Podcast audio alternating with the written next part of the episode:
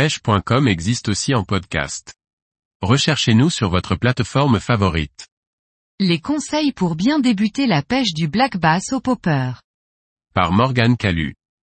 Le popper est un leurre de surface populaire pour la traque de nombreux carnassiers. Certains pêcheurs rechignent pourtant souvent à utiliser ce leurre de surface très incitatif. Découvrons pourquoi il est si efficace sur le black bass.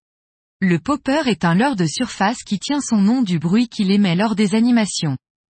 Il émet un pop caractéristique en surface quand on l'anime par coup de sion.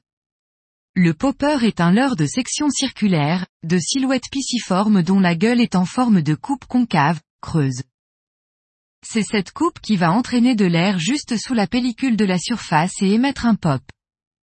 Le popper ne se limite pas qu'à cette animation et se démarque des autres leurres de surface par le bruit et les grandes turbulences qu'il émet. C'est un leurre indispensable pour traquer le black bass, notamment durant les beaux jours. Notre centrarchidé est, en effet, très réceptif aux proies évoluant en surface. Sa gueule tournée vers le haut en fond un redoutable prédateur pour les malheureuses bêtes qui évoluent haut dans la couche d'eau. C'est le cas des grenouilles, poissons, ou encore souris, insectes et même oisillons. Outre sa redoutable efficacité, notamment en période estivale, le popper est un leurre très ludique à animer et qui génère des sensations fortes à la touche. Le popper s'anime en surface et permet de battre de la surface pour trouver des black bass actifs et en proie à attaquer en surface. Il existe plusieurs animations. La première consiste à réaliser des coups de sion courts pour émettre un pop et générer quelques éclaboussures. Le bruit attise très souvent la curiosité des black bass qui n'hésitent pas à monter à la surface et à s'emparer du popper.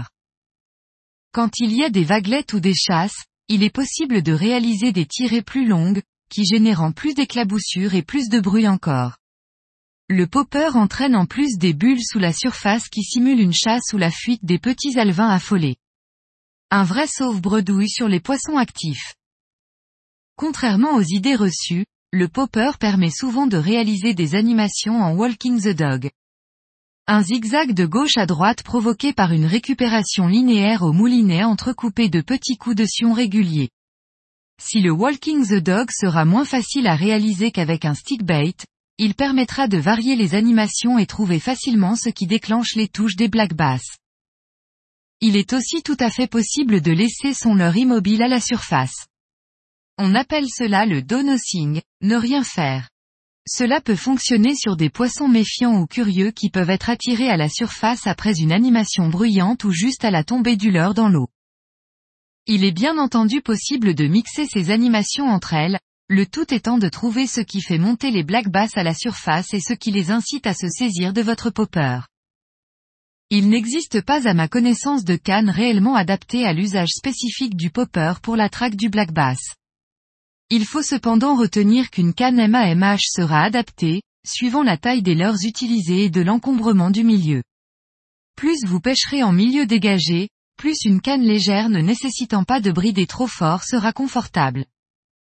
Il faut une pointe nerveuse, fast ou extra fast, qui n'absorbe pas les coups de sion et qui permet à chaque petite animation d'être retranscrite au popper.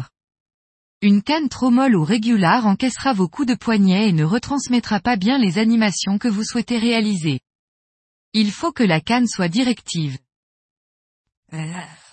Dans la même idée, l'usage d'une tresse est un vrai plus, car sa faible élasticité permet de mieux retranscrire les animations. Qui plus est, le popper tire dans l'eau et il est nécessaire de ferrer fort et amplement. La force du ferrage doit être au maximum retranscrite au popper.